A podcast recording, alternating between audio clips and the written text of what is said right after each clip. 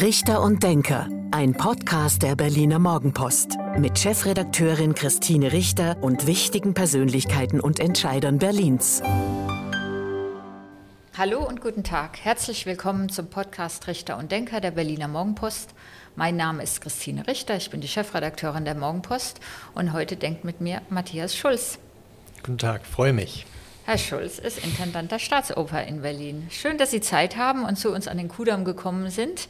Wir sitzen natürlich nach wie vor mit Abstand und halten alle Hygiene- und sonstige Regeln an, weil die Pandemie nähert sich hoffentlich dem Ende, aber noch ist sie da. Wie geht's Ihnen? Wie haben Sie diese 16, 17 Monate Corona-Pandemie erlebt, Herr Schulz? Ja, das ist schon äh, eine unglaubliche Zeit jetzt gewesen. Ähm, und vielleicht, wenn ich das so sagen darf, der Opernbetrieb ist ja mit am allermeisten betroffen, weil Oper lebt nun mal von Dichte, von engem Zusammensein, von vielen Menschen auf und hinter der Bühne, auch von einer Dichte beim Hören, beim gemeinsamen Hören im Publikum. Es lebt von einem großen Orchester, von einem großen Chor, also wie wir sagen, die Kollektive. Äh, es sind ja bei einer Opernaufführung bis zu 400 Leute beteiligt. Ähm, und natürlich ist dann gerade, was diesen Bereich, äh, diese Kunstform betrifft, ist diese Pandemie besonders krass gewesen. Und dann im frisch sanierten Staatsopernhaus, was auf einmal ja. wieder geschlossen wurde. Ja.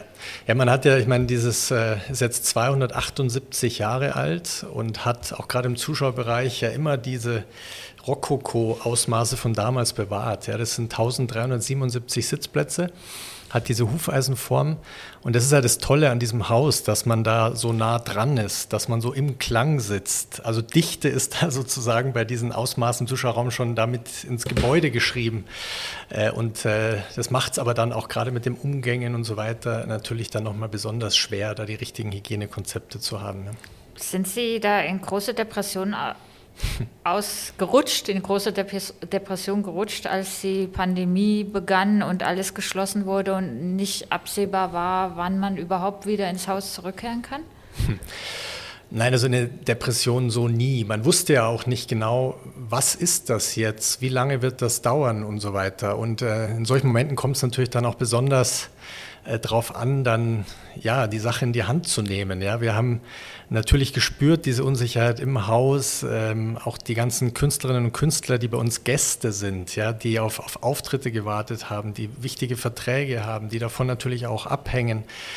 Ähm, und äh, es war dann einfach da wahnsinnig wichtig, Ruhe zu bewahren, ähm, zu schauen, was passiert Alternativen sich zu überlegen. Mittlerweile sind wir nicht mehr bei Plan B, sondern bei Plan V oder irgend so etwas. Und ähm, ja, und dann, äh, was glaube ich auch jeder gemerkt hat, das ist nicht nur im Kulturbereich, ist auch, äh, wie wichtig es ist, da zu kommunizieren, dass man auch Dinge, die noch nicht klar sind, äh, auch teilt mit den Mitarbeiterinnen und Mitarbeitern, dass man sagt, das und das überlegen wir jetzt, in die und die Richtung gehen wir und wenn man es revidieren muss, muss man es revidieren. So. Also das war, glaube ich, eine Zeit, wo einfach höchste Flexibilität von allen abverlangt wurde.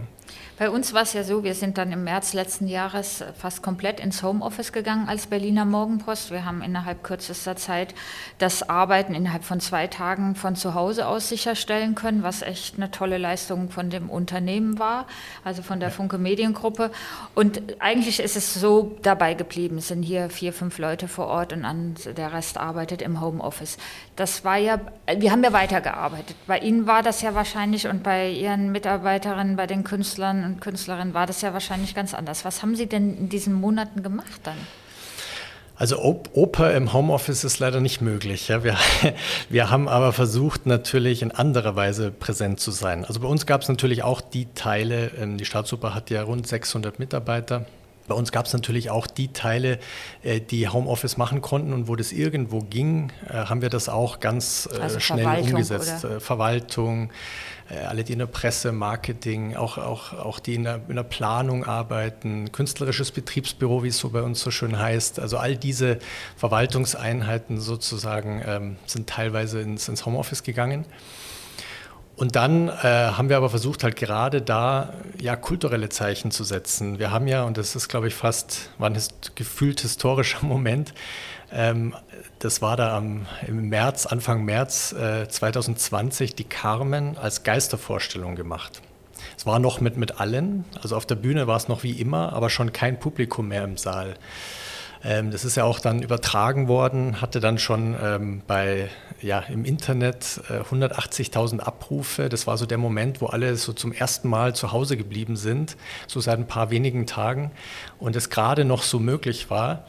Und äh, das, das war für uns äh, enorm wichtig. Und dann sind wir in diese nächsten äh, Monate gegangen. Ja, haben erstmal einen Online-Spielplan äh, haben veröffentlicht. auch berichtet dann über Haben Sie berichtet Aufführung? darüber? Da sind auch viele Sachen, das war uns auch sehr wichtig, äh, gezeigt worden, die man nicht, die nicht einfach so verfügbar sind. Ja, da waren auch zum Beispiel ein Mitschnitt äh, von Brahms-Symphonien aus Buenos Aires. Also solche Dinge, die man gar nicht so käuflich erwerben kann oder in sonstiger Weise zugänglich sind. Ähm, aber dann auch sowas wie Violetta Schnee, die Uraufführung, die wir in der Saison 18, 19 hatten. Und ich muss sagen, der Zuspruch da war, war wirklich toll.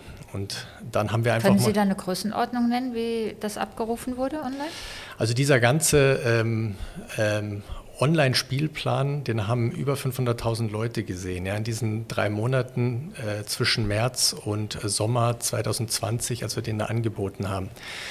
Und ähm, wir hatten ja dann, ging es dann weiter, auch dann diese Pläne zu erarbeiten, ja, das ganze Hygienekonzept über den Sommer, sodass wir dann im September und Oktober, da gab es ein so ein Zeitfenster, wo dann wieder Zuschauer erlaubt waren, dass wir da spielen konnten. Und da haben wir eine Premiere gehabt mit einem äh, ja, Werk von Luca Francesconi, 20. 21. Jahrhundert Quartett. Ähm, wir haben die Staatskapelle groß gefeiert, die ja 450 Jahre alt wird. Ähm, ja, und dann. Haben Sie da gedacht, das wird alles gut, dass es überstanden ist? War das schon so ein Gefühl, wir, wir starten wieder, wir brechen wieder auf? Also dieser Moment, äh, den haben wir auch erstmal so genannt, so die, die, Wiederkehr der Kultur war ja, als wir die Startsuppe für alle am 6. Äh, September nur für 2000 Leute am Bebelplatz gemacht haben. Draußen draußen. Ja. Das wurde vom ZDF übertragen, hatte dann 1,1 Millionen Zuschauer. Das war auch so was ganz Besonderes. Ähm, und ehrlich gesagt, ähm, ja, wenn ich, mit, ich habe mal versucht, immer so eine Unbedarftheit zu bewahren, ja, damit man auch immer diesen Motor weiter am Laufen hält und so weiter.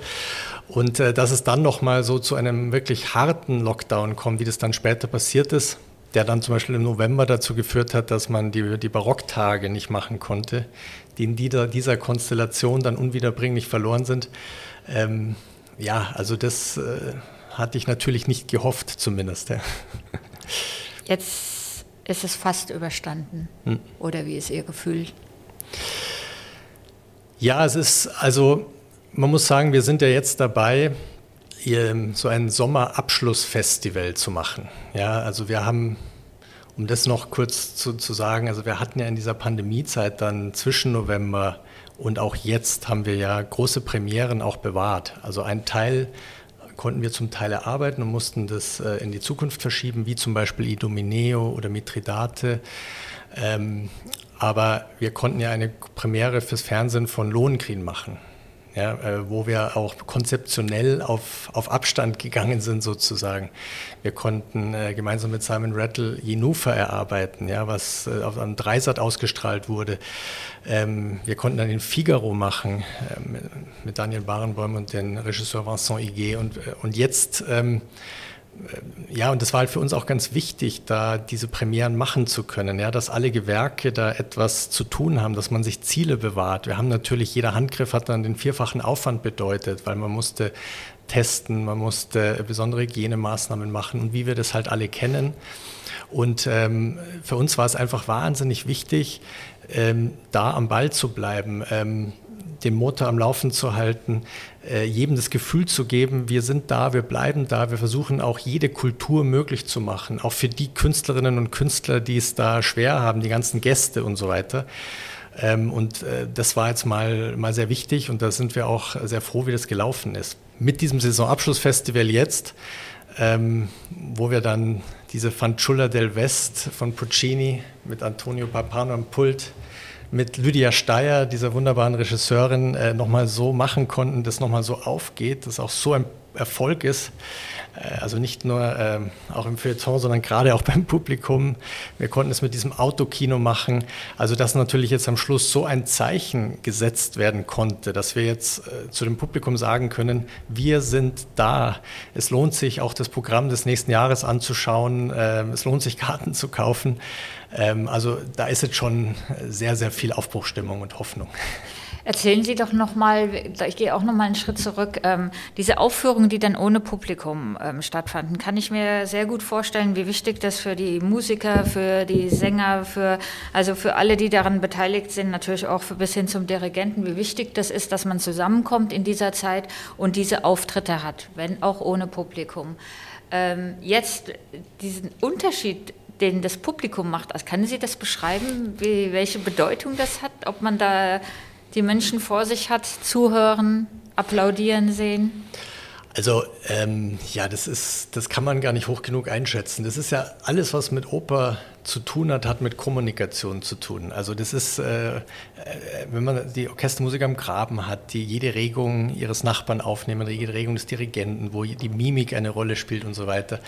Ähm, dann natürlich äh, zwischen den Sängerinnen und Sängern auf der Bühne, was da passiert ähm, ganz entscheidend. Und dann ist diese Verbindung zum Publikum, dass eine Reaktion stattfindet. Es ist nun mal eine Live-Kunst, wo auch, ich sage mal, menschliche Höchstleistungen auch wirklich greifbar und spürbar werden, wo dann im Publikum sozusagen die Schwingungen der Stimme die Schwingungen der Instrumente spürbar wird, wo dann so eine Spannung im Raum entsteht durch ein, ein gemeinsames Ohr.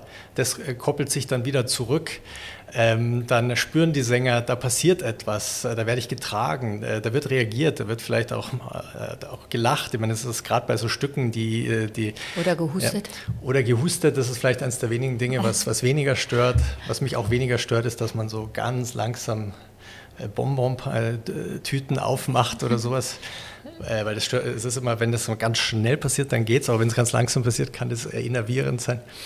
Nein, also das, das sind zwei Sachen, die weniger stören, aber, aber natürlich ist, ist, ist das Publikum und, und der Live-Eindruck äh, absolut entscheidend. Kein Opernabend gleich dem anderen. Und das macht ja auch diese unglaubliche Spannung aus und das überträgt sich. Und es gibt auch nichts Tolleres als ein Opernhaus, wo diese, ja, wo, wo, wo, die Luft brennt, wo man merkt, da ist jetzt etwas, da passiert jetzt etwas, wo eine unglaubliche Konzentration im Raum ist, die mit den Händen zu greifen ist. Und nach diesen Erlebnissen, nach, nach diese, diesem authentischen Erlebnissen, glaube ich, sehnen wir uns jetzt alle zurück. Gibt es was, was Sie aus der Corona-Zeit, aus ähm, der Arbeit in diesen Monaten mitnehmen wollen in die Zeit ohne Pandemie? Also der Opernbetrieb ist ja immer darauf ausgerichtet, relativ langfristig zu planen. Ähm, und äh, eine gewisse, gewisse Starrheit wurde eben auch immer nachgesagt. Äh, diese Pandemie hat jetzt irgendwie gezeigt, wie unglaublich flexibel man reagiert. Ja? Gleichzeitig habe ich gerade gesagt, kein Opernabend gleich dem anderen und man muss kurzfristig reagieren können. Aber dass wir eben auch kurzfristig reagieren können im Planen, in dem, was angeboten wird, ähm, das hat die Pandemiezeit sehr, sehr toll gezeigt. Und ich möchte eigentlich, ich sage mal, bei so einem Drittel der Dinge, die man tut, sich auch diese Flexibilität bewahren.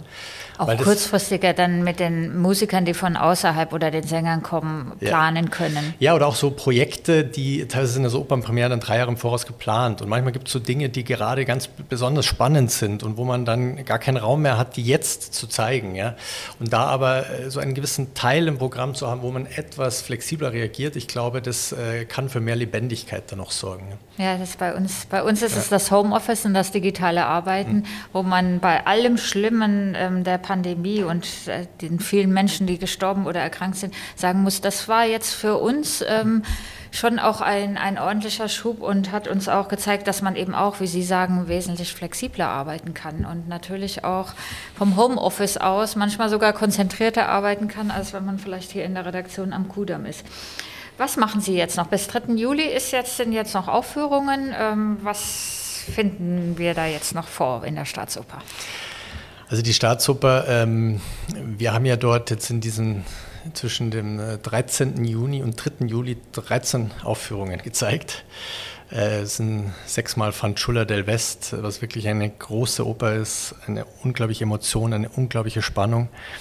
Ähm, und damit schließen wir dann auch am 3. Juli ab. Dann und alles haben, schon ausverkauft? Ähm, da gibt es die ein oder andere Restkarte, aber das sieht natürlich sehr gut aus. Noch dazu, wo wir jetzt äh, nur in Anführungsstrichen 580 Sitzplätze wirklich belegen dürfen. Ja. Aber es lohnt sich gerade kurzfristig da auch immer noch mal nachzufragen, weil gerade jetzt in diesen Zeiten, da der ein oder andere dann auch kurzfristig nicht kann, nicht kommt und dann da noch Möglichkeiten gibt. Ähm, dann haben wir, ja, machen wir noch ein Konzert äh, für Berlin. Das ist ja gemeinsam mit dem Kultursenator äh, Lederer erdacht, wo wir ja mit Kulturleben e.V. gemeinsam ein Publikum ins Haus holen, das vielleicht nicht ganz automatisch zu uns kommt. Und das war immer so eine tolle Erfahrung in den letzten Jahren, das zu machen. Ähm, das wird äh, jetzt am 23. Juni noch sein.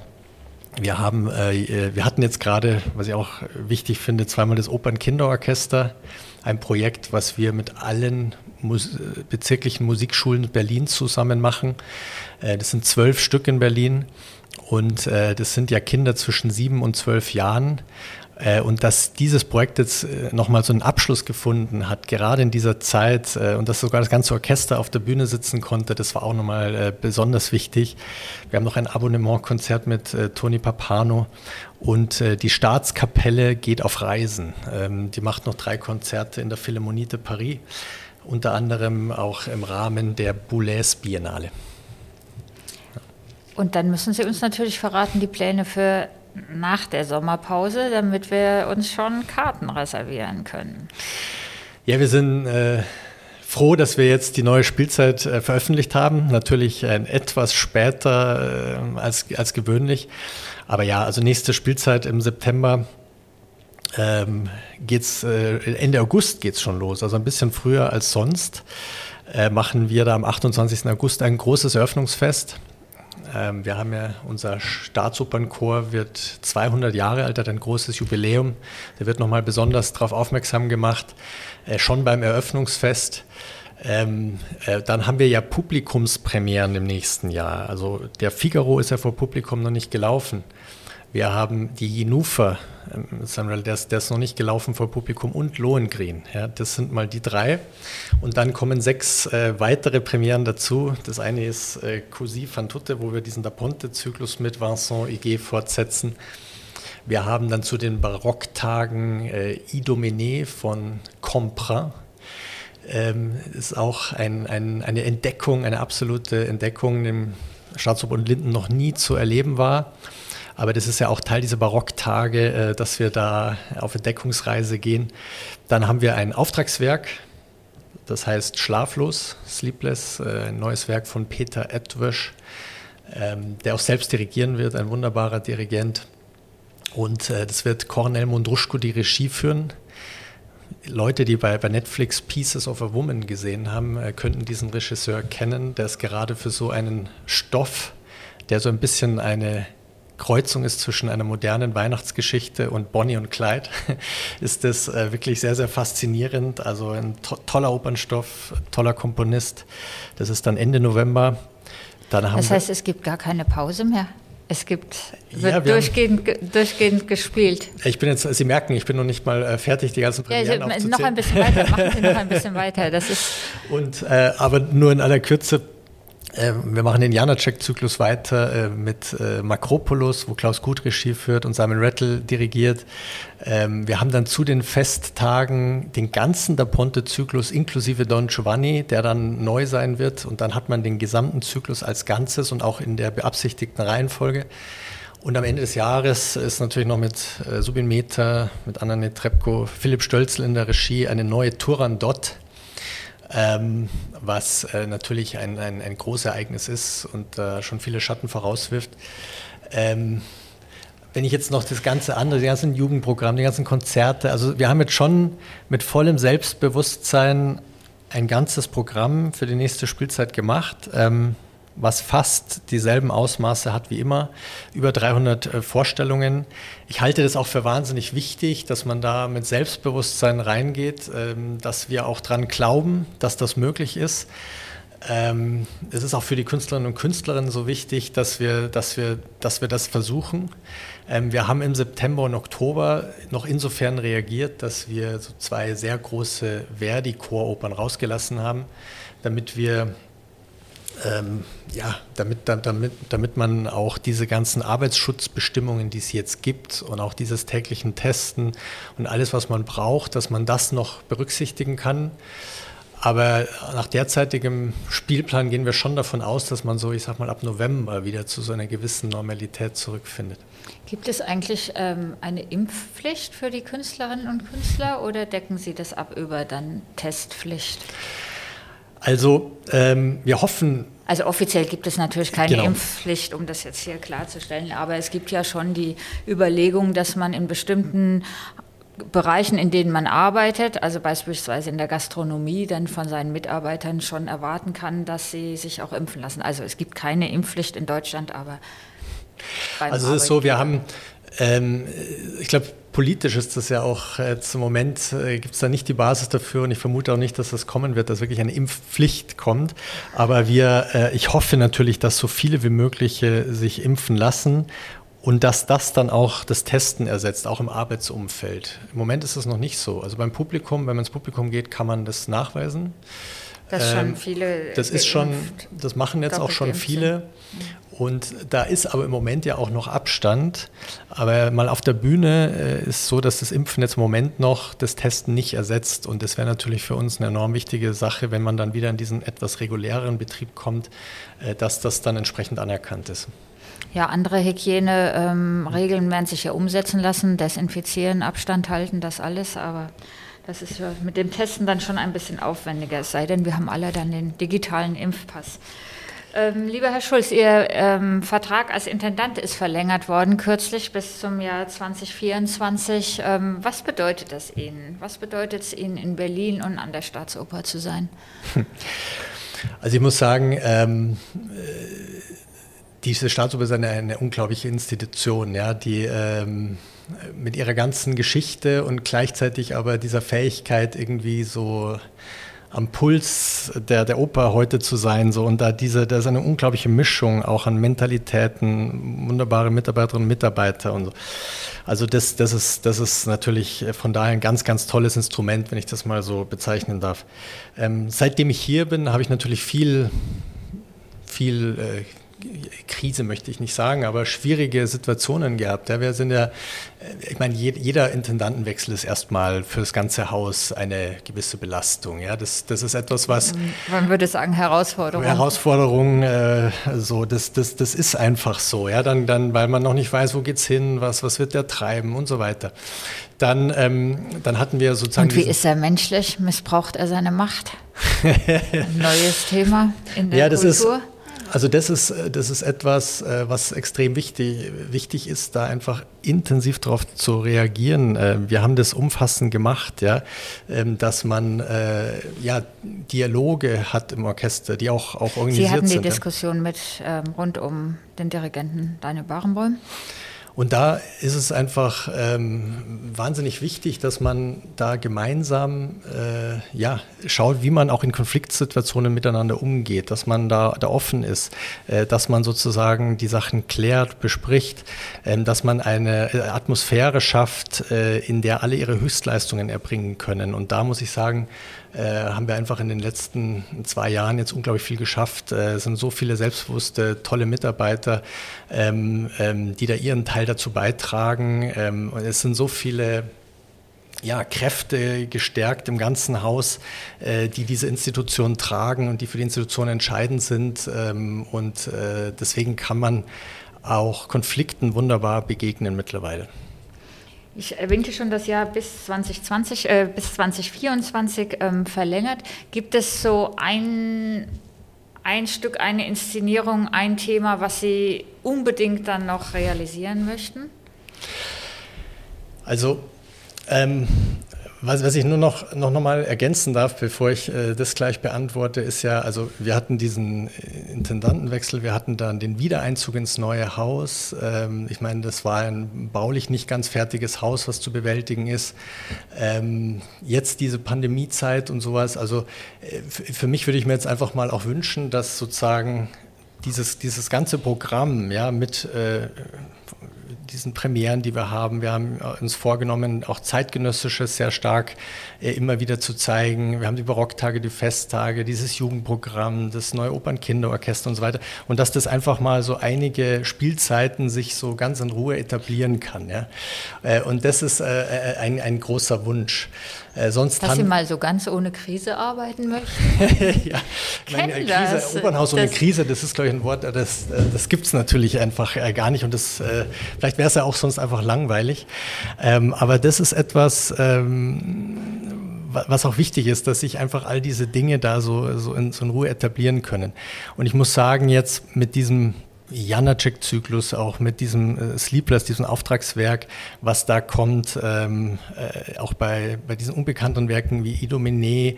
Dann haben wir aber trotzdem jetzt mit Franz Schuller, jetzt mit Turandot im nächsten Jahr, ähm, auch was Puccini betrifft, dann äh, immer wieder Akzente gesetzt. Äh, wir haben, was Wagner und Strauss betrifft, haben wir ähm, natürlich das Kernrepertoire auch immer weiter äh, äh, ja, erneuert und sind damit umgegangen.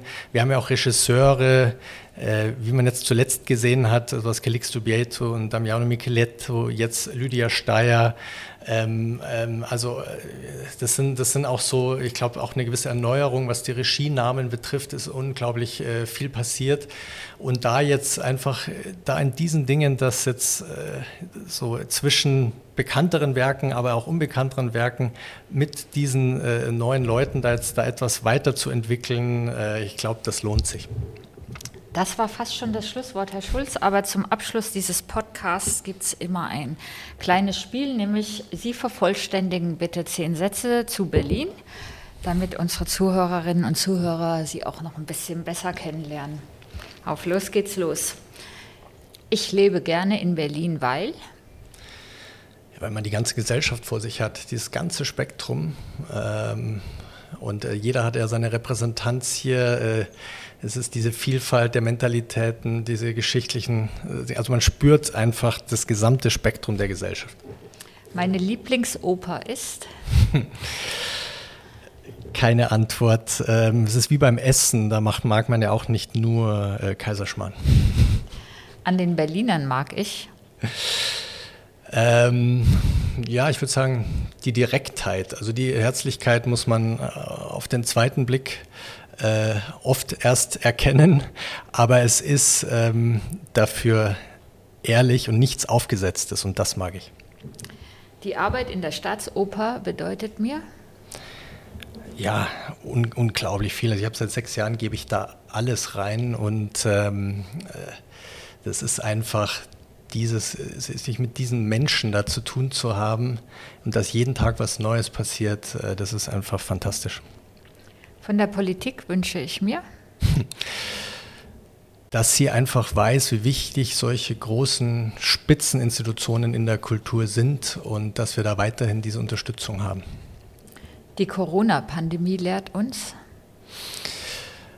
eine gewisse Demut, dass nicht alles selbstverständlich ist, was da täglich passiert und dass von einem auf den nächsten Tag Dinge vollkommen anders oder sogar vorbei sein können. Das Besondere an der Arbeit mit Künstlern ist? Die hohe Emotionalität. Ähm, die, diese sehr, sehr, also dass jeder, dass das einfach jeder, der das macht, macht es äh, nicht einfach nur als Beruf, sondern aus höchster Leidenschaft. Ähm, und das hat auch natürlich immer Besonderheiten in der Art, äh, damit umzugehen. Ne? Mein Lieblingsort in Berlin ist? ich sage jetzt mal Ludwig-Kirchplatz. Kennenlernen würde ich gerne einmal. In Berlin? Wenn Sie wollen. ähm, oh, da gibt's, äh, da könnte man jetzt, glaube ich, eine äh, riesige Liste aufmachen. Wir es fangen mit einem an oder einer. Vielleicht Hannah Arendt, mit der hätte ich mal gerne diskutiert. Äh, die Art und Weise, wie sie auch über, äh, über Führung spricht ähm, und auch was Macht heute modern bedeutet, da war sie so weit ihrer Zeit voraus. Und bei all den Fragen, was ich mich dazu stellen hatte, würde ich mit ihr einfach gerne mal diskutieren.